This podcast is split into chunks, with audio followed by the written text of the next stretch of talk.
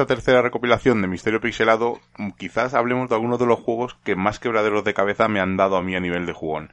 Estamos hablando, vamos a hablar en ese momento de la saga de Resident Evil, con todas las partes que ha habido hasta el momento en que grabé el audio, de la saga Silent Hill, que recientemente ha anunciado nuevos videojuegos, y un videojuego que jugué hace muchísimos años en una Amstrad CPC, que es el famoso La Abadía del Crimen, que todos recordaremos por su dificultad. Y no solamente esta Abadía del Crimen era difícil, sino que el primer Silent Hill con uno de los puzzles más complejos que recordamos, o el primer Resident Evil, uno del, no el primer survival horror al uso, pero sí de los que plantaron el género tal y como lo conocemos, pues también tenía su dificultad este primer videojuego. Así que sin más preámbulo, vamos a escuchar pues estos pequeños cortes que incluyo en la sección de Misterio Pixelado en el programa Hombres de Negro.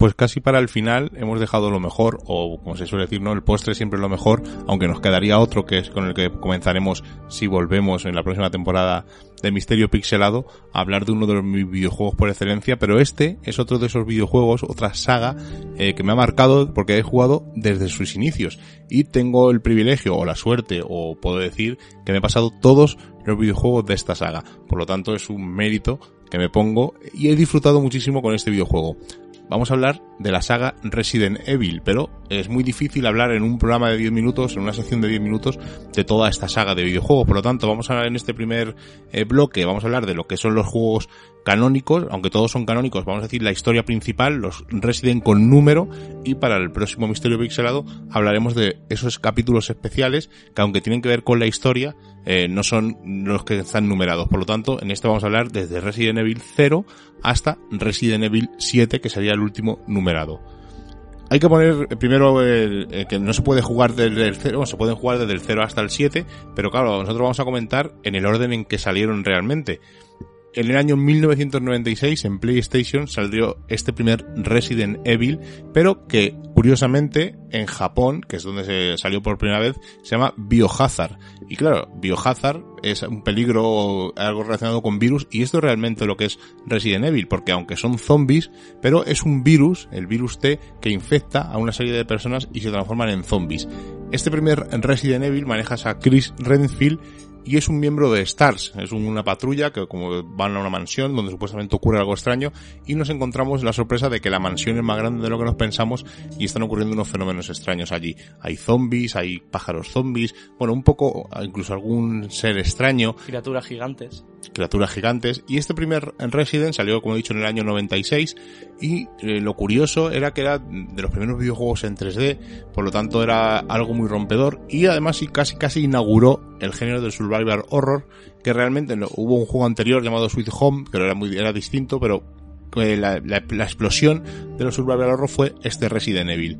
Y lo que hacías es que este personaje entraba en esa mansión, tenía que hacer una misión y ibas con muy poquita vida, eh, con las balas justas para sobrevivir y entonces tenías esa sensación de que cualquier tiro valía mucho porque no sabías si ibas a tener más balas, te ibas curando con vidas, con unas hierbas que hay y es un videojuego que aunque ha envejecido bastante mal, luego se hizo un remake posteriormente, bueno, salió una versión del director con el tiempo y luego años después salió un remake que se puede conseguir fácilmente en PlayStation 4 en el store y es un juego que pese a la época ha envejecido regular porque el personaje no se movía como los videojuegos de ahora, sino que tenías que ir girándolo en plan tanque y iba avanzando o, retrocedía y además cuando disparaba no se movía, se quedaba el personaje estático. Yo casi lo peor que te diría de este remake es la cámara, que no va al hombro, sino que es estática en, las, en los escenarios.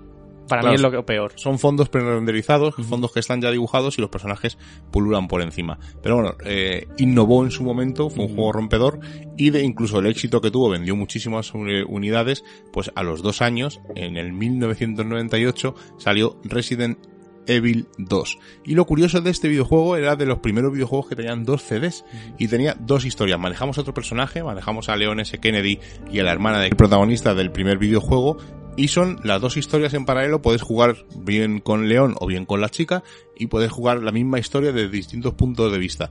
Comienza con una, una escena conjunto, en un momento dado se separan y a partir de ahí puedes elegir eh, bien la historia de León o bien la historia de la chica, de Claire, la hermana de Chris. Es un videojuego que, este sí que fue, este sí que innovó, fue todo un éxito brutal, vendió muchísimas más unidades que el primero y el éxito de este videojuego hizo que crearan al año siguiente este Resident Evil 3 Nemesis con Jill Valentine manejando este nuevo personaje y con una historia en paralelo a lo que ocurre en Resident Evil 2. No hemos dicho Resident Evil 1, hemos dicho que es una mansión, Resident Evil 2 es una ciudad, estamos en Raccoon City, donde la mansión forma parte de esta ciudad y esta tercera parte pues recorre otros escenarios de Raccoon City con escenas eh, paralelas a este a esta segunda parte. Hubo un, un boom con este videojuego, podías tomar determinadas decisiones y un enemigo que sentó casi un canon, ese Nemesis, que iba persiguiendo implacablemente al personaje protagonista. Saltamos en el tiempo, porque estos tres primeros todos son muy parecidos con vista isométrica, aunque fueron mejorando con el tiempo, pero en, en 2002 eh, sacaron un juego exclusivo de GameCube que era Resident Evil 0 que con el tiempo ha salido en PlayStation que estamos hablando pues de Resident Evil 0 que cuenta la precuela de este Resident Evil, ¿no? Como el tren, hay un tren, llegan eh, unos nuevos personajes y por qué ese laboratorio extraño que hay en ese Resident Evil. Pero el salto brutal ya pasamos al 2005. Estos tres primeros videojuegos que Resident Evil 1, 2 y 3 salieron en PlayStation 1, que no lo he comentado. El Resident Evil 0 lo hemos dicho en GameCube. Y ya en 2005 este Resident Evil 4 con cámara al hombro, que nos ha comentado antes Rubén, que este sí que salió en PlayStation 2.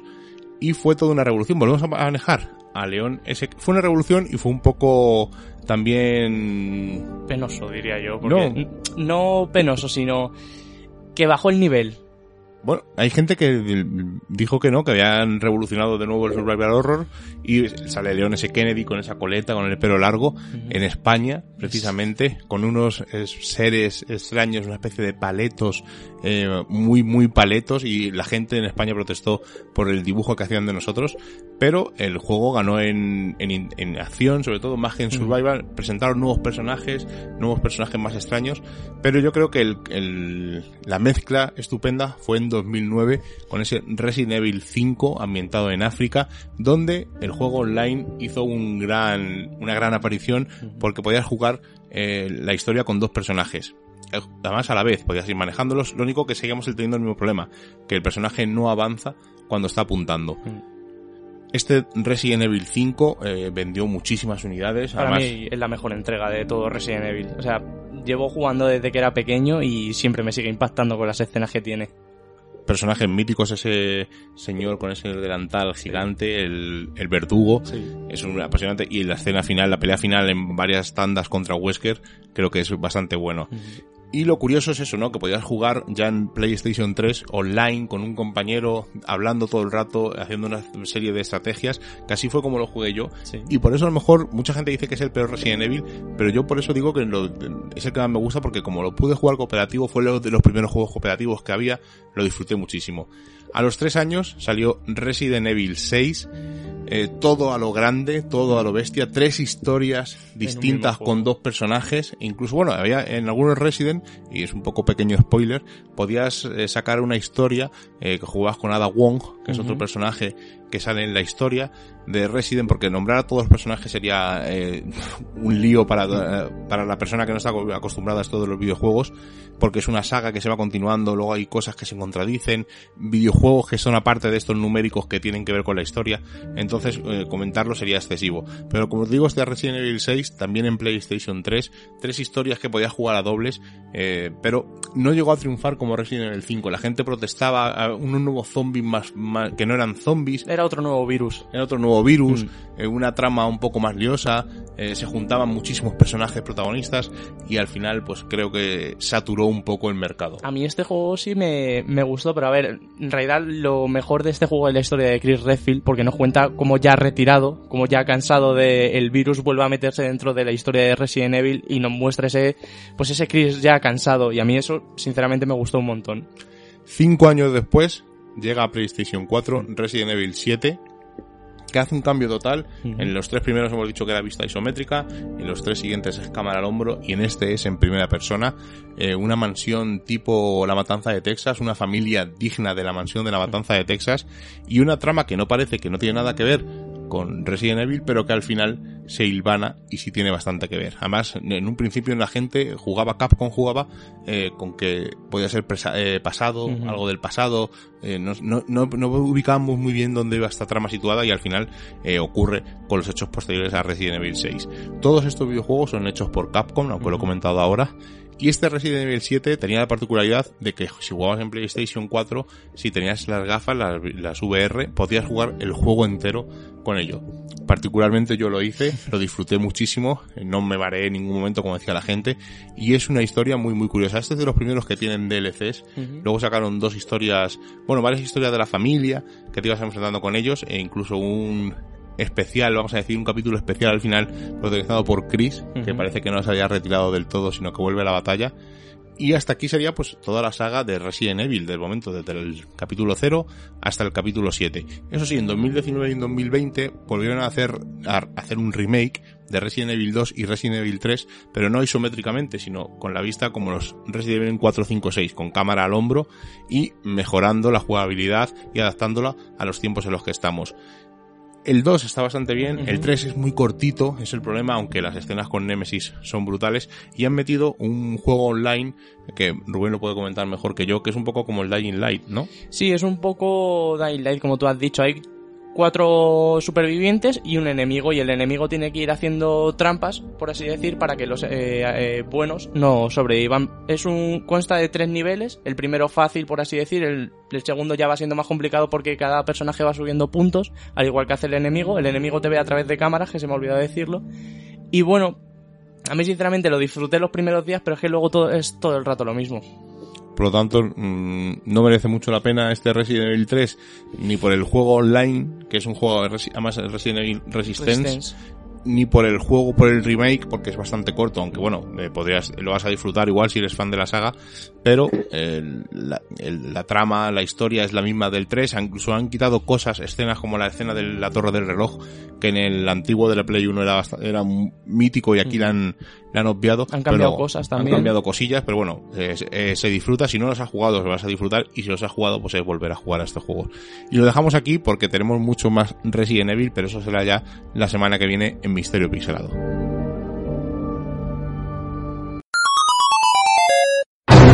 Resident Evil.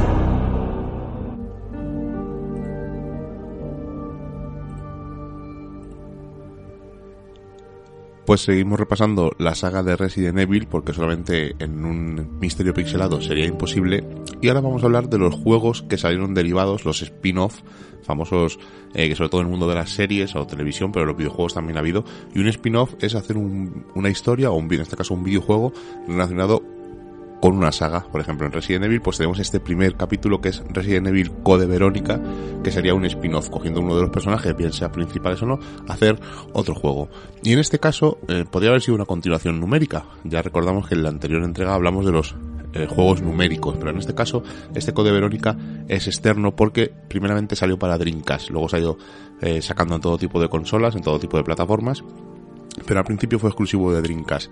Y este tiene una particularidad, sigue siendo igual un juego como los primeros Resident Evil, ¿no? Con ese eh, personaje visto desde, desde, fuera, ¿no? En tercera persona, pero eh, los escenarios en este caso, en vez de ser realizados, o sea que el personaje se movía sobre una especie de fotografía, ya en este, en este juego los escenarios son poligonales, forman parte del videojuego, forman parte del, del escenario, o el personaje que manejamos puede chocarse con cosas, es más visualmente más atractivo, por lo tanto este Code Verónica, aunque forma parte de la saga original, al no ser numerada, no le quise incluir la semana pasada. Al final intentaré deciros de qué manera se podría jugar en orden a todos los Resident Evil, digamos canónicos, porque hay algunos que no son canónicos. El siguiente Resident Evil que vamos a hablar, porque hay muchísimos, es Resident Evil Revelations. Salió en Nintendo 3DS y tiene la particularidad de que, bueno, se juega es idéntico a los demás, es vista en tercera persona. Lo único que se juega por capítulos, eh, es una especie como serie de televisión y lo, se usó este método porque al ser Nintendo 3DS la potencia no era como una consola de sobremesa, entonces tuvieron que hacer pequeños capítulos para poder jugar. Y es una manera que se fue conservando luego en las remasterizaciones y en, en los siguientes saltos a las siguientes plataformas. Revelations cuenta una historia canónica y desde luego es muy entretenido de jugar. Posteriormente salió Resident Evil Revelation 2 en el año 2014 más o menos salió, igual para Nintendo 3DS, aunque salió en Windows, PlayStation 3, salió en PlayStation 4, en Vita, en Nintendo Switch y como vemos pues se puede jugar en casi, todas las plataformas. Y continúa igual el modo, manejar otros personajes, pero continúa el mismo modo, ¿no? El modo de capítulos ir pasando enemigos una historia con dos personajes principales, eh, acompañados de otros dos. Ya volvemos un poco al método de juego del Resident Evil 5 y 6, una historia con dos personajes, aunque en este caso serían cuatro personajes, serían dos historias distintas.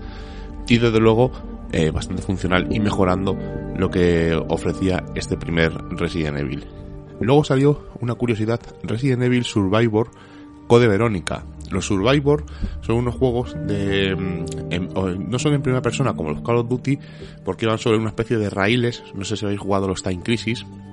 Tú manejas un, un personaje y vas en pista en primera persona, pero no puedes manejar por dónde se mueve, sino que hay unos raíles predefinidos y te van guiando y tú lo único que haces es disparar tanto a los enemigos como al escenario. Pues salieron varios juegos de estos Survivor, sobre todo en PlayStation 2, tenemos el Resident Evil Dead Aim, el Resident Evil... Bueno, luego en Wii también salieron Resident Evil de Umbrella Chronicles y Resident Evil eh, de Darksider Chronicles, que con, no son juegos canónicos, aunque incluyen datos de la historia, pero son en esa época que hubo, sobre todo en PlayStation 2 y en Wii, ya sabéis, la consola que tenía un montón de periféricos y uno de ellos era pues una especie de pistola, tanto en PlayStation 2 como en, en Wii y aprovecharon este modo de jugar pues para eh, sentirte parte del videojuego, ¿no? Tenías que ir con tu pistola apuntando a la pantalla a los enemigos y sacaron muchos, entre 4 y 5 videojuegos, porque luego incluso ha habido reversiones que solamente se han salido en Taiwán o en, Estados Unidos, pero estoy hablando de las generales.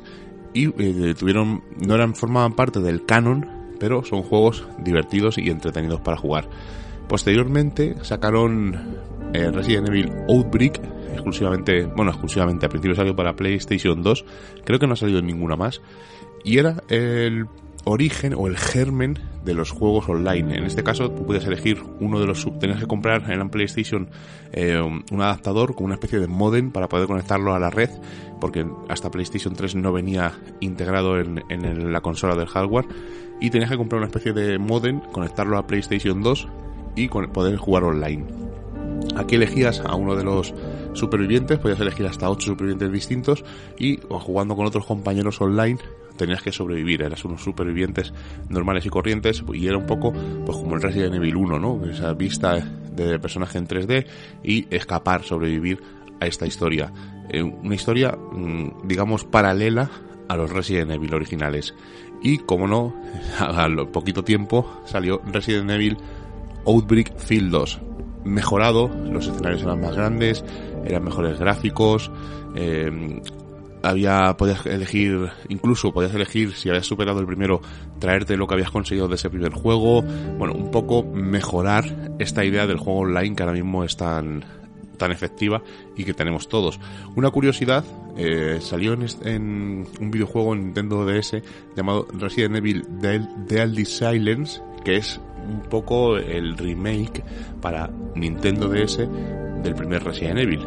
Simplemente lo comento para que veáis la cantidad de videojuegos relacionados con el mundo de Resident Evil.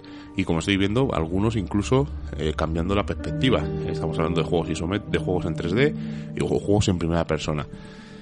Y luego, otra curiosidad, Resident Evil Gaiden, que salió para Game Boy Color, manejabas a Leon S. Kennedy, no profundizaré mucho en él porque es un juego que casi muy poca gente ha jugado, y sí quiero hablar de Resident Evil Operation Raccoon City. Este fue la evolución de esos Outbreak, pero ya puesta en condiciones, porque ya estamos hablando de PlayStation 3, estamos hablando de que ya el juego online está más asentado, y era una especie de comando que entraba en, en Raccoon City y iban mm, intentando tanto matar a asesinos como matar a, a, los héroes. E incluso una de las finales era matar a uno de los protagonistas que han protagonizado alguno de los Resident Evil. Por lo tanto, Capcom dijo que este juego hay que tomarlo como un spin-off y que no es canónico. Es un juego muy divertido, eh, pasó un poco sin pena ni gloria, aunque tuvo un revival curioso y hace poco sacaron otro videojuego llamado Umbrella Corps eh, basado un poco en este pero este sí que ha pasado sin pena ni gloria está muy mal hecho pero este de luego este Resident Evil Operation Raccoon City es uno de los mejores videojuegos de derivados del mundo de Resident Evil Y ahora sí, lo más difícil yo creo, ¿no? Si alguien quiere jugar a, los Resident Evil, pues cómo jugar en orden cronológico, ¿no? Para enterarse de la historia, porque como habéis visto, es una historia llena de personajes, de protagonistas, hay, no, no hemos ahondado en ella en este misterio pixelado porque no queríamos eh, agobiar a la gente con nombres, datos, años, pero podríamos decir que hay una manera, eh, digamos, lineal de enterarnos de la historia jugando a los Resident Evil pese a que el año de publicación sea anterior o posterior. Empezaríamos con Resident Evil 0, que es el que cuenta la primera, el origen, el germen de Resident Evil. Pasaríamos a Resident Evil, que se publicó en el año 96, como os dije. Saltaríamos aquí hay un salto un poco extraño porque Resident Evil 3 y Resident Evil 2, como os comenté, son historias paralelas. Pero si nos ponemos un poco pejicosos, tenemos que jugar a la primera parte de Resident Evil Nemesis. Pasaríamos a Resident Evil 2, que se publicó en el 98, y Nemesis en el 99 pero bueno, esto de problema ya se ha solventado porque son juegos antiguos. Y luego pasaríamos a, en un momento de Resident Evil 3, manejas a otro personaje principal, pues justo ahí, después de pasarte a Resident Evil 2, seguiríamos la historia, si quisiéramos hacerla lineal, para enterarnos de la historia al 100%. De ahí pasaríamos a Resident Evil Survivor, que son estos que hemos dicho de pistolas, de disparos, que salió en el año 2000. Saltaríamos a Resident Evil Code Verónica, que también salió en el año 2000, como he dicho, exclusiva para Dreamcast, pero ha estado en varias plataformas. Saltaríamos a Resident Evil The Dark Side Chronicles, estos juegos eh, que van en, en raíles donde vas apuntando a los enemigos en pantalla. Saltaríamos a Resident Evil Dead Aim, que es un otro de los videojuegos que se sacaron para PlayStation 2 para la pistola. Y este, curiosamente, es de los mejores. Yo incluso diría que es el mejor de los que hay. Saltaríamos a Resident Evil Umbrella Chronicles, Después iríamos a Resident Evil 4, Resident Evil Revelations, que va entre, entre medias, ese spin-off que os he dicho que va por capítulos. Saltaríamos posteriormente a Resident Evil 5. Eh, posteriormente iríamos a Resident Evil Revelation 2, Resident Evil 6, Umbrella Corps, que es ese que os he comentado que es un juego que pasó y es desastroso, publicado hace poco. Y por último, Resident Evil 7 a la espera del el futuro Resident Evil 8 Village, que es un nombre que especula todo el mundo que va a salir. Como veis, estos dos últimos misterios pixelados han sido un poco más liosos, porque no es lo mismo centrarse en un juego solamente, como puede ser Binding of Isaac, que centrarnos en una saga. Entonces, hemos tenido que hacer un poco un repaso rápido, ¿no? Podríamos hacer un programa por cada videojuego, pero sería largo y tedioso, pues hacer 18 mm, programas basados en Resident Evil, por poner un ejemplo, que no son los juegos exactos. Por lo tanto, hemos hecho así una especie de resumen, un poco la imagen global de estos Resident Evil, pero desde luego si eres un jugón, si eres un juego hardcore, como se suele decir, Resident tiene que formar parte de tu catálogo virtual.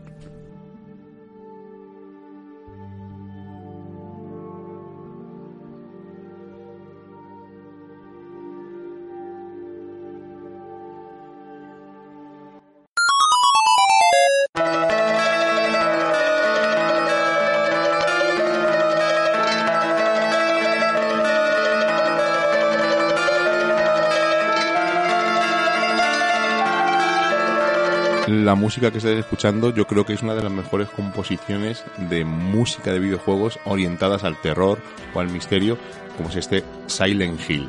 Soy Miguel Linares y me acompaña Rubén Linares y esto es Misterio Pixelado.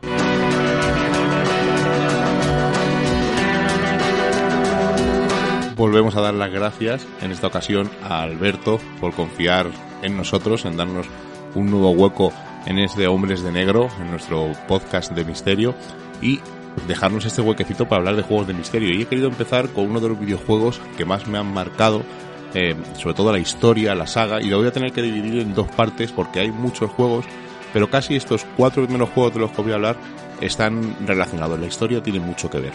¿De qué vamos a hablar, Rubén? Vamos a hablar de la saga, de la trilogía y del remake de Silent Hill los primeros que salieron. Silent Hill es un videojuego muy deudor, podemos decir, de Resident Evil, de Biohazard, porque tiene una ambientación eh, parecida, tiene eh, ese toque de misterio, pero los gráficos son bastante parecidos, son isométricos, en 3D, se ve el personaje, tú lo vas manejando.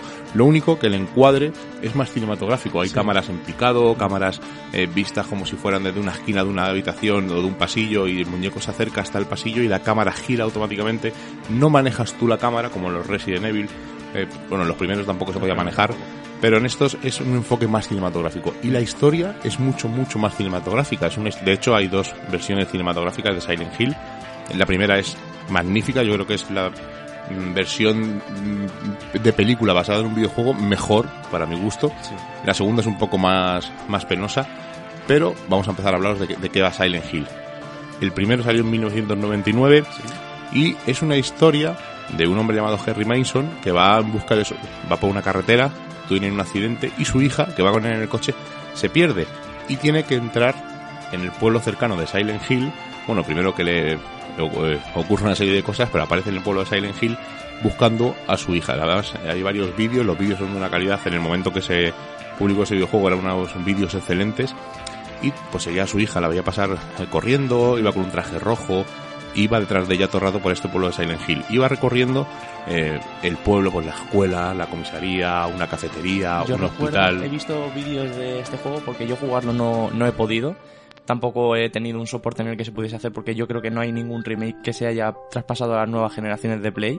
Tal vez en Xbox, pero no lo sé. No lo sé, pero bueno, que yo he En visto Play, desde luego, en Play no. en- no sé si en PS Now estará Mm, ahora mismo, pero no, no sé, lo tendremos que mirar. Y sobre todo, a mí lo que me impactó, aparte de que tuvieron que poner niebla para que la Play no, no podía con el rendimiento del juego, tuvieron que poner niebla para que no renderizase todo el mapa porque no podía la Play. Y a mí sobre todo lo que me, lo que me impresionó fue lo bien hecho que estaba ese juego con la niebla. Sí, es que le da el toque tétrico, Sí. el toque de miedo, porque estamos recorriendo Silent Hill, eh, vemos, conocemos a sus habitantes, conocemos a cierto, que son todos muy peculiares, vamos a decir, Mm. pero aparte hay momentos en los que parece que viajamos a otra dimensión o Silent Hill se vuelve más oscuro y vemos una serie de monstruos grotescos que pululan por, por el pueblo. Además vamos con una radio eh, constantemente que cuando se acerca uno de esos monstruos la radio se activa. Sí. Entre la niebla oculta y el ruido de la radio crea una sensación de agobio Ujú. que creo que no lo ha conseguido ningún videojuego más de Silent Hill. Incluso sus mm, secuelas de las que hablaré en el próximo programa son un poco inferiores porque no llega a transmitir esa sensación de miedo que transmiten eh, sobre todo estos tres primeros. Ujú. Eh, desde luego es un videojuego ejemplar, es un... Además, hay algunos enigmas, como el enigma de los signos zodiacales, que Ujú. volvió a la gente loca. Y desde luego es un jugazo. Además, tiene varios finales, ¿no? Tiene cinco finales, Sí, quiero recordar. finales y uno de broma. Uno de ellos de broma, que es el final UFO, si Creo no recuerdo sí. mal, que en videojuegos posteriores siguió saliendo. Pues nos saltamos al año 2001 y ya nos saltamos a la siguiente consola de Sony, a PlayStation 2, donde sale Silent Hill 2, que para mí es el mejor videojuego de la saga. Además, es el- la historia es muy, muy cine- cinematográfica. Rubén, ¿de qué va la historia? Incluso va a sonar a la gente de este- del último Resident Evil que ha salido porque la historia es muy parecida. Hablamos, de- Hablamos de- hablamos del 8, ¿no? Del Resident Sí, Evil 8. Sí. Eh, hablamos de un personaje llamado James Sunderland que recibe la carta de su mujer fallecida hace tres años por una enfermedad. En esta carta se le dice que tiene que ir a un pueblo donde estuvieron de, donde estuvieron de vacaciones. Tiene que ir a Silent Hill. Y hasta ahí Hasta ahí se puede historia. contar, sí. Volvemos a lo mismo, recorremos el pueblo en esa dimensión extraña, en la Ujú. dimensión normal, conocemos a personajes que pululan por el pueblo y la historia es mucho más rocambolesca, o sea, es, además tiene varios finales, tiene Cinco otra cinco vez. finales también Ujú. y desde luego según no las decisiones que tú tomes porque mm, depende del, del final que puedas hacer pues, tienes que haber hecho determinadas cosas Mm. durante el juego pero desde luego eh, tanto la historia los vídeos la ambientación el salto de, eh, de consola vamos a una consola más potente los gráficos son mejores los vídeos son mejores la sensación de niebla eh, aunque podían haber hecho mucho mejor el videojuego la sensación de niebla sigue estando por lo tanto esa sensación de miedo esa sensación de angustia esa sensación de que no sabes lo que te va a pasar eh, a la vuelta de la esquina la sigue teniendo este Silent Hill y desde luego la historia es mucho mucho más potente desde mi punto de vista. Además que uno de los finales yo creo que impactó a todo el mundo. Hay varios finales extraños, sí, Sí. sí. Aparte, una cosa que no hemos comentado, eh, el, el personaje que maneje, según la- el juego en el que juegues, puede defenderse de estos monstruos. Va Sí. con, va cogiendo palos, va cogiendo barras y puede luchar contra estos monstruos. Y esto lo comento porque ahora voy a comentar una cosa sobre el remake del primer Silent Hill. Pero antes tenemos que saltar un par de años, al año 2003, y nos vamos a Silent Hill 3. Ujú. Eh, todos estos videojuegos, no lo hemos dicho, son publicados por Konami. Ujú. Además, es, como os digo, gráficos en 3D, muy a la estética de Resident Evil, pero todos poligonales, todo eh, muy bien visto, ángulos, como os he dicho, de películas. Y la historia cuenta las vivencias de Heather, que se encuentra en un centro comercial abandonado, donde de repente aparece una serie de monstruos y una mujer le dice que estas son estas apariciones, estos monstruos, son debidos a una divinidad. Y cuando llega a su casa, encuentra a su padre que ha muerto y una nota, no voy a decirlo nada más, que le dice que tiene que ir a Silent Hill. En este videojuego recordaréis el que haya jugado sobre todo la figura de ese conejo rosa lleno de sangre, que en el momento de la publicación em, tuvo bastante polémica, y la historia se entrelaza con Silent Hill 1, y no os voy a decir de qué manera, porque eh, el que haya jugado que, a ver, es cierto, se acordará de ese pequeño detalle, pero eh, estamos, Silent Hill sigue estando, que es el núcleo de la historia, pero hemos viajado en el tiempo, o sea, es una historia que se hilvana, y ya veréis por qué. Desde luego este Silent Hill a nivel técnico es mucho más brutal que el 1 y el 2, aunque la historia y el personaje es icónico porque es la protagonista, si no recuerdo mal, una de las protagonistas de las películas, esa chica con la falda y con el chaleco blanco, que seguro que muchos lo tendréis en mente. Y desde luego es una auténtica pasada jugar sobre todo a estos tres, a esa trilogía original que cambió la forma de entender los videojuegos. Era un poco más psicológico, un videojuego no enseñaba el monstruo todo el rato, ya os digo, la potencia, la suerte o la desgracia de que la potencia de la Play 1 no pudiera hacer la ciudad al completo, dio esos pequeños detalles. Además, una cosa muy curiosa, todas las calles de Silent Hill son autores de cine de terror. De cine, no, perdón, de bueno, de cine y de novelas. Está la calle Batman, está la calle King, la calle Kuz, o sea, son todos autores y son pequeños detalles, pues que a lo mejor a los aficionados al misterio o al miedo nos interesa. Y nos saltamos, eh, vamos a hacer un salto temporal porque salieron más videojuegos eh, a posterior, pero en este primer bloque de Misterio Pixelado, eh, relatando la historia de Silent Hill, quería centrarme en el remake de Silent Hill 1, que curiosamente salió en PSP primero y luego salió en PlayStation 2. Y este remake es volver a hacer, como decimos en su día, un remake es volver a hacer, pero no es un remake en HD, sino que es volver a hacer desde cero una nueva historia. Y esta historia, eh, lo curioso que tenía, tenía ciertos momentos en los que te hacían ciertas preguntas, pues qué te daba más miedo, o qué es lo que te parecía más eh, cruel o, más salvaje. Y supuestamente, según lo que tú fueras contestando en estas preguntas, el videojuego se iba adaptando a lo que más miedo te daba. Lo curioso de este videojuego es que la historia es la misma que el de Silent Hill 1, pero en esta ocasión casi no puedes pelear. Y cuando te sale un monstruo, lo mejor es salir huyendo. La historia es la misma, el videojuego no sé si se podrá jugar en PS Now, lo, deberíamos, lo podríamos mirar. sabemos para el próximo Misterio Pixelado os lo diremos si podéis rescatarlos. Sé que en Xbox y en PlayStation eh, hicieron un HD remake del 2 y el 3, pero eh, la actual consola, la Play 4, no sabemos si en PS Now lo miraremos para el próximo y así os dejamos un poco con el cliffhanger para que escuchéis el próximo Misterio Pixelado. Desde luego son juegos que recomiendo encarecidamente, son videojuegos que han hecho historia, estos Silent Hill y aunque los posteriores no llegan a ese nivel sensacional de esta sensación de miedo que tiene, aparte hemos obviado un personaje icónico como es Cabeza Pirámide, ¿verdad? Describirnos un poco a la gente para que sepa cómo es Cabeza Pirámide. Es tiene forma humana, una forma humana bastante grande, es muy, es muy alto, serán de dos metros o algo más. Parece un carnicero, o sí, lleva un mandil. un mandil, pero bueno, lo que sobre todo lo que impacta es la tiene una especie de máscara de metal en forma de pirámide y su espada, que es pues casi tan grande como él y sobre todo el movimiento que no corre, que anda. Y eso a mí siempre me ha gustado de cabeza pirámide porque te da como esa forma de tensión, esa forma de miedo de que sabes que siempre va a estar detrás de ti, como ocurría con Resident Evil el 2, que mm. sabías que siempre iba a estar detrás de ti y sobre todo el ruido característico de mm. cuando salía el, cabeza pirámide. Los ruidos eh, de la música, los ruidos de, que mm, cuando cambias a otra dimensión son sensacionales en, Silent Hill y han hecho que sea uno de los videojuegos por excelencia, sobre todo para nosotros, eh, que somos unos viciosos y desde luego todos los Silent Hill que han salido los hemos probado. Pero de eso os hablaremos en el próximo Misterio Pixelado.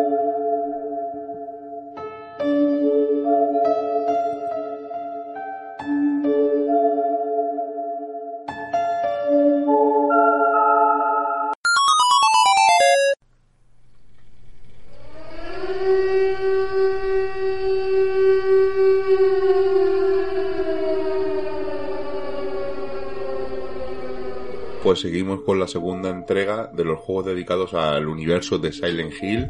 Eh, seguimos en Misterio Pixelado, soy Miguel Linares y me acompaña Rubén Linares y vamos a seguir hablando de, como os he dicho, de su universo particular que es Silent Hill, ¿no? Y esos juegos que sacó Konami a posteriori de esa trilogía que comentamos en la sección pasada, eh, donde eh, el juego estaba en pleno apogeo, el Silent Hill era uno de los mejores videojuego de misterio, de, de enigmas y de repente sacaron estas continuaciones, no, no en el mismo año, no en años posteriores, fueron saliendo distintos juegos en distintas plataformas y creo que ese fue el error de este de estos nuevos Silent Hill. Vamos a empezar por el siguiente en orden cronológico, el Silent Hill 4, salió en 2004 en PlayStation 2 y a diferencia de los títulos anteriores, que era un juego en 3D, pues en este mm, estamos encerrados en una especie de habitación y el juego pasa a ser en primera persona, o sea que vemos simplemente lo que ve el, muñeco que estamos manejando, el personaje que estamos manejando.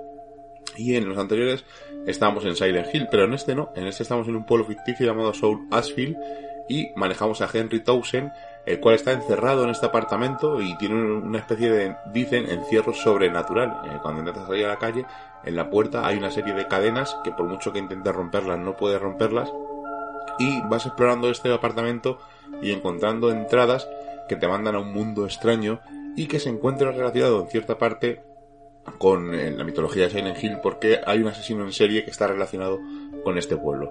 Creo que fue el primer videojuego que empezó a fracasar de Silent Hill desde mi punto de vista. No es tan interesante como los otros, es un poco más digamos, no sigue ese, esa sensación de que algo está pasando, de algo extraño. Eh, sí, eh, pasan cosas extrañas, pero no llegas a conectar con el personaje, no estás visitando Silent Hill, ¿no? Que es realmente lo que quieres. Y creo que fue el primero de los juegos que empezó a caer de capa, a capa caída. Posteriormente salió otro videojuego en 2007 llamado Silent Hill de arcade. Este, ¿de qué va, Rubén? Este yo me sorprendí al verlo porque yo no sabía que existía un arcade de Silent Hill. Además, la forma y el diseño molaban un montón, que era como si estuviese dentro del pueblo de Silent Hill, con telarañas cayendo del techo, muchas partes metálicas oxidadas, o sea que la, la forma de la, del arcade molaba muchísimo.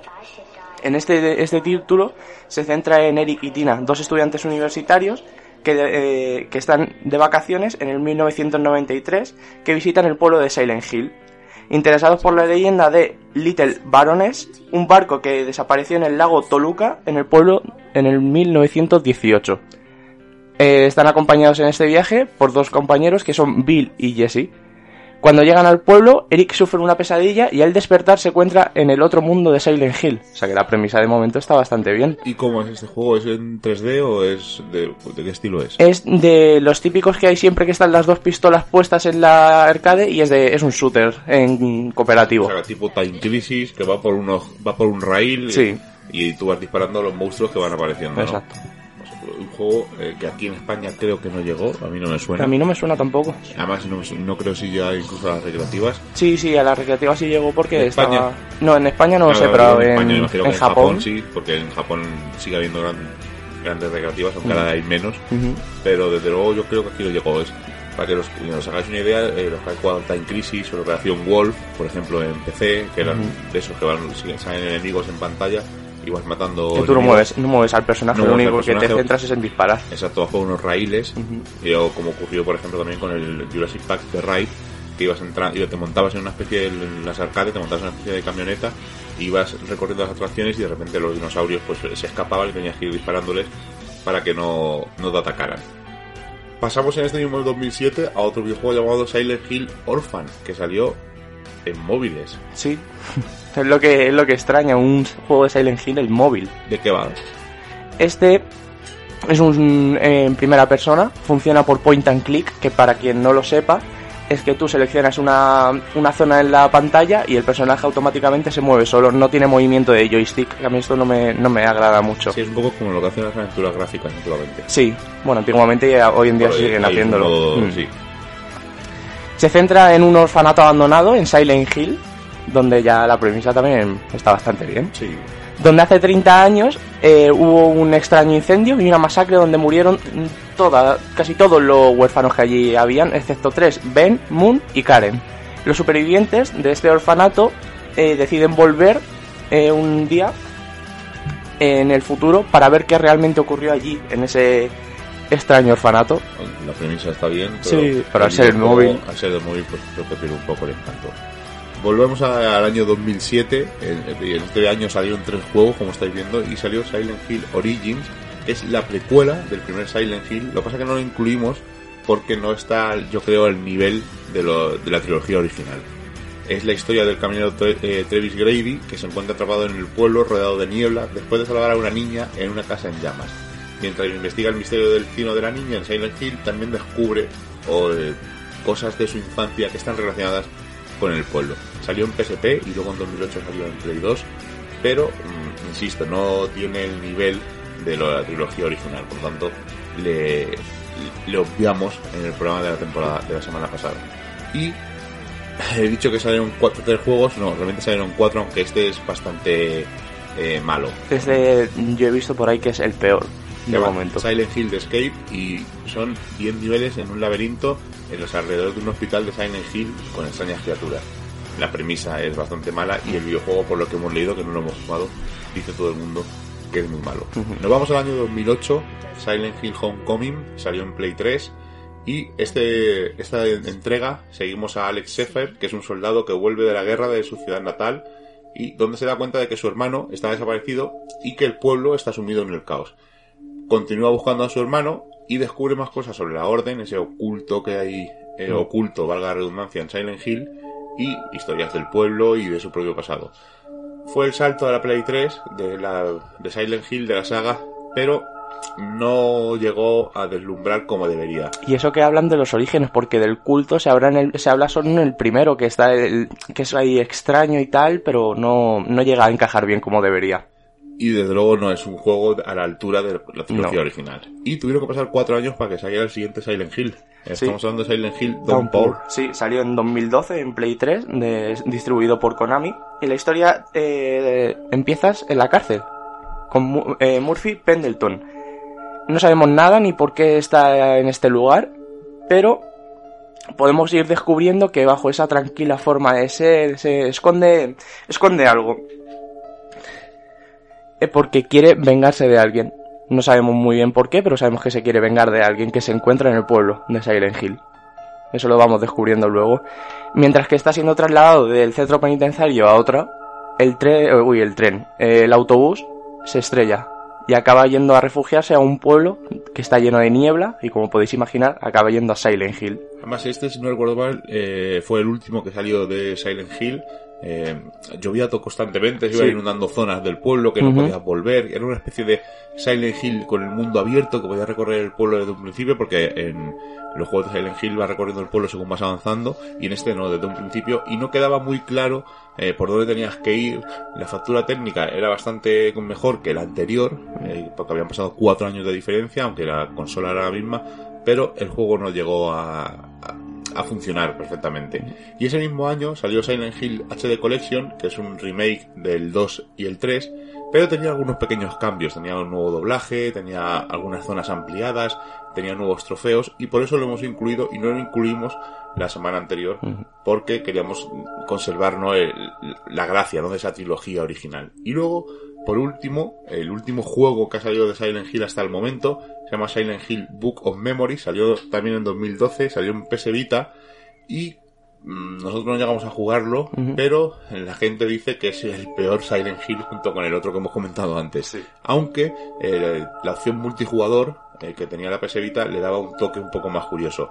Eh, la historia es un adolescente que recibe un libro misterioso de nombre llamado Silent Hill y al comenzar a leerlo se da cuenta de que puede cambiar el pasado.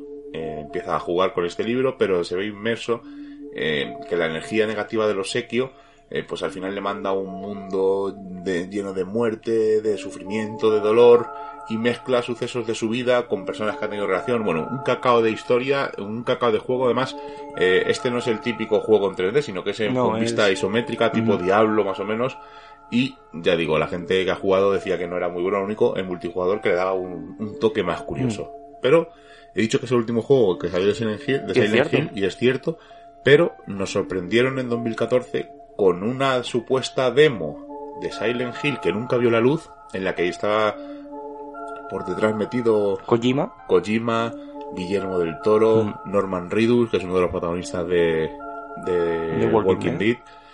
¿Y qué es este PT? Porque con este nombre tan extraño. Pues PT eh, era un inicio de un Silent Hill que tenía muy buena pinta. Estábamos encerrados en un apartamento como en, como en uno de los que ya hemos nombrado. Como el 4. Sí y teníamos que intentar eh, ir pasando por, por el apartamento. Entrabas por una parte del apartamento y salías por la otra punta. Pero mientras que ibas pasando, iba cambiando el, el mapa. Eran pequeños detalles. Sí, eran pero A lo mejor sonaba un teléfono, Sí, sí, sí. se abría una puerta, se veía una cucaracha pasar, se- de repente en una de las veces que pasabas se veía como una especie, una especie de fantasma al fondo de Sí. una mujer y según lo que tú fueras haciendo ibas consiguiendo poder avanzar en la demo, aunque parecía que era repetitivo todo el rato, tenía una trama por detrás. Era muy difícil conseguirla, tuvimos Sí. que, yo no lo conseguí, tuve que ver vídeos para ver cómo era el final. Era porque tenía que alcanzar el reloj las 12 de la noche y no me acuerdo si era que te tenías que quedar quieto durante no sé cuánto tiempo. Era súper extraño. Además era un, un videojuego en primera persona, ya os digo, el mapa era muy corto, era un- una casa, la planta bajo Mm. una casa, aunque luego ibas pudiendo entrar a los sótanos, podías subir a la planta de arriba si hacías determinadas cosas. Además, este, eh, esta demo tuvo cierta polémica porque eh, la quitaron del store. Sí, porque La- fue el problema de que tuvieron con Kojima. Konami y, Ko- y Kojima se Mm. separaron eh, justo por esa época, la quitaron del store, el que la tenía descargada podía seguir jugándola y el que no, el que la había borrado y se la había descargado no podía volver a descargársela. Hubo muchas críticas y de hecho podéis buscar eh, en YouTube eh, PT, como suena, la P y la T y podéis ver pues ese, esa demo o esa aventura pequeñita ambientada supuestamente en el universo de Silent Hill que no llegó a prosperar en nada aunque siempre ha habido rumores de que Guillermo del Toro iba a volver a cogerlo y tal al final desde 2014 de esta demo no hemos tenido ninguna nueva incursión en el universo de Silent Hill Tenía muy buena pinta PT, la verdad. Sobre todo por ese, ese extraño, esa extraña ambientación que nos daba, que sí. era, era- yo desde luego me pasé te sorprendía porque estabas Mm. totalmente descolocado y no sabías lo que tenías que hacer Mm. Y hasta aquí llegamos a esta segunda parte de Silent Hill. No sabemos si en un futuro, esperemos que sí, hay rumores de que en Play 5 saldrá una nueva entrega, Mm. pero de momento, desde 2012 que salió ese remake y esos otros juegos, no hemos tenido ninguna incursión en el mundo de Silent Hill. Pero vamos, si hay alguna nueva noticia, la diremos aquí en Misterio Pixelado.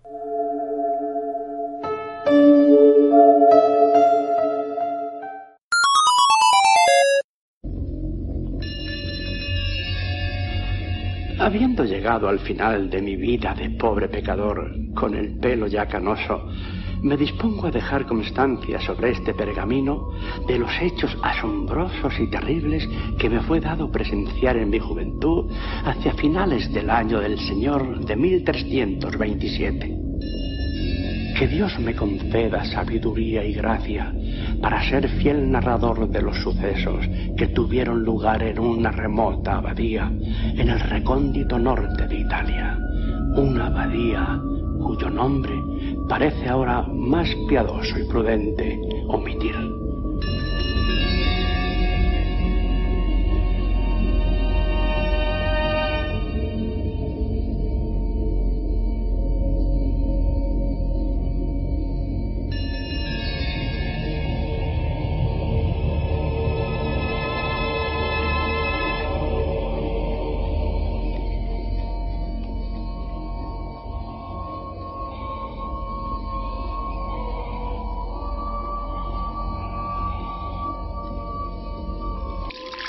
Mi mano no tiemble ahora que me dispongo a narrar el pasado y a revivir la sensación de desasosiego que oprimía mi corazón mientras penetrábamos entre aquellos muros.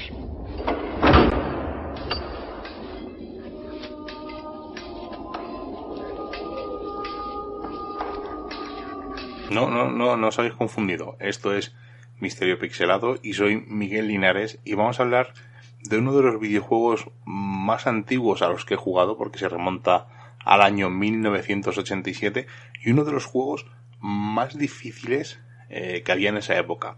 Estamos hablando de la Abadía del Crimen, un juego que seguro que los eh, oyentes eh, de Hombres de Negro más talluditos recordarán y es un videojuego español creado por Operasoft y tiene una complejidad endiablada. Eh, yo recuerdo de pasarme muchísimas horas intentando pasármelo y al final no conseguí en ningún momento pasarlo. Salió en el año 1987, eh, al principio salió para Astran CPC, luego salió para el Spectrum y MSX y os comentaré un poco, ¿no? Que son estos nombres de estos ordenadores que a lo mejor eh, la gente más eh, millennial no sabe lo que es. Hasta un CPC, Spectrum ZX o ZX Spectrum y el MSX eran tres tipos de ordenadores eh, no parecidos al PC que tenemos en la actualidad, sino que eran anteriores y se caracterizaban porque era básicamente el teclado que tenemos en cualquier PC con algunos tenían al lado un dispositivo o un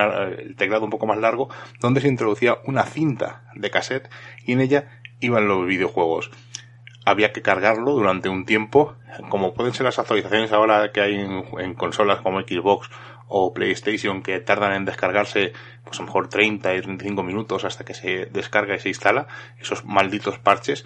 Bueno, pues esto era cada vez que querías jugar a un videojuego de estos tenías que darle al play y esperar una cosa entre 20 25 minutos a que se cargara y que tuvieras suerte de que no se cargara mal y te pusiera el tan temido Read Error A o Read Error B. Pero bueno, estos son historias de, de viejos, como se suele decir. Pero este Abadía del Crimen es uno de esos videojuegos que dieron un salto, ¿no? Eh, vimos que los videojuegos no eran solo para niños, como hemos dicho en muchos de estas, de estos misterios pixelados de esta sección de hombres de negro. Y en este caso, la Abadía del Crimen es uno de esos juegos que demostró que los videojuegos eran para mayores. Como os he dicho, es un videojuego creado en 1987 y nuestro papel consistía en investigar una serie de muertes en una abadía, pero debíamos hacerlo siguiendo las órdenes del abad, lo que lo obligaba al jugador a estar siempre pendiente de llegar a tiempo a comer, a rezar y que no nos pillasen fuera de nuestro cuarto durante la noche, lo que creaba una atmósfera de tensión que a su vez también era muy importante para el desarrollo de la historia y plasmar las intenciones del libro en el que se basa porque sí, el cachito que habéis estado escuchando es de una muy famosa película, una versión del libro El nombre de la rosa de Humberto Eco y el título del juego de la abadía del crimen viene de uno de los primeros nombres que Humberto Eco barajó para su libro. Y es que aunque Paco Menéndez y Juan del Can, que son los creadores de esta abadía del crimen, intentaron conseguir la licencia de o la aprobación de Humberto Eco, eh, no hubo eh, acuerdo en esta adaptación y tuvieron que buscar unos recovecos para sacar este videojuego. El nombre de la rosa, la novela, eh, narra la investigación del, fraile Guillermo de Baskerville y su aprendiz Azzo de Melk en una abadía en la que se están produciendo una serie de misteriosos crímenes.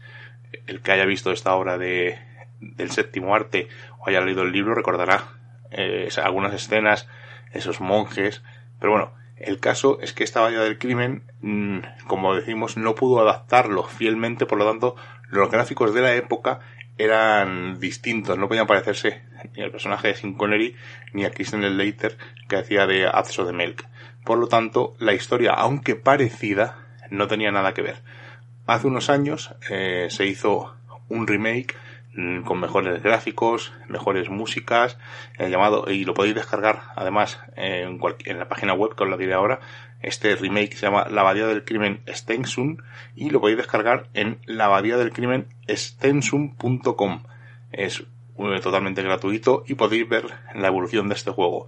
Un juego con una vista eh, isométrica visto en como los videojuegos tipo Diablo o algunos roguelike que hemos comentado.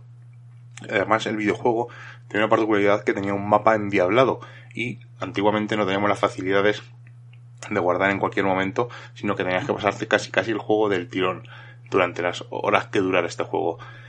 Además, como os digo, eh, esa sensación de que el abad te está persiguiendo, que te está espiando, hacía pues que cometieras varios errores o que no pudieras hacer ciertas misiones. Y según el porcentaje de lo que hubieras hecho bien, pues podías resolver estos crímenes o no. Desde luego, es uno de los videojuegos más antiguos que se pueden eh, descargar en este nuevo remake que fue creado hace unos años. Y podréis entrar en ese laberinto, si habéis visto la película sabéis de lo que os estoy hablando, y en el juego, en esta abadía del crimen, dependiendo de lo que hicieras, te iban dando unos bonos y si ibas consiguiendo pues que el abad no te echara en falta, eh, como hemos dicho, en misa o te echará en falta a la hora de comer. Y según lo que fueras haciendo, por ejemplo, coger la llave del pasadizo o entrar en el laberinto con una lámpara, encontrar unas gafas en el laberinto, pues te iban dando un porcentaje superior para ver el final del juego. Desde luego es uno de los juegos más difíciles, el laberinto era súper difícil, a mí me costó muchas horas y muchas decepciones hasta que lo di por imposible, ha sido uno de los pocos juegos que no he conseguido pasarme por su elevada dificultad y porque también era bastante joven cuando lo jugué, porque estamos hablando del año 87 y yo tendría unos 8, 9 años más o menos cuando jugué a él por primera vez y mm, merece la pena echarle un ojillo, sobre todo a este remake, como os he comentado, totalmente gratuito y disfrutar de esta abadía del crimen. Que por cierto, en su remake han hecho un poco más sencillo, no han hecho tan difícil, hay momentos en los que puedes salvar en cualquier eh, momento, los gráficos son más modernos, como he dicho, la música está remasterizada, por lo tanto, echa un ojo a esta abadía del crimen remake o extensum y disfrutar de los juegos con la dificultad de antaño.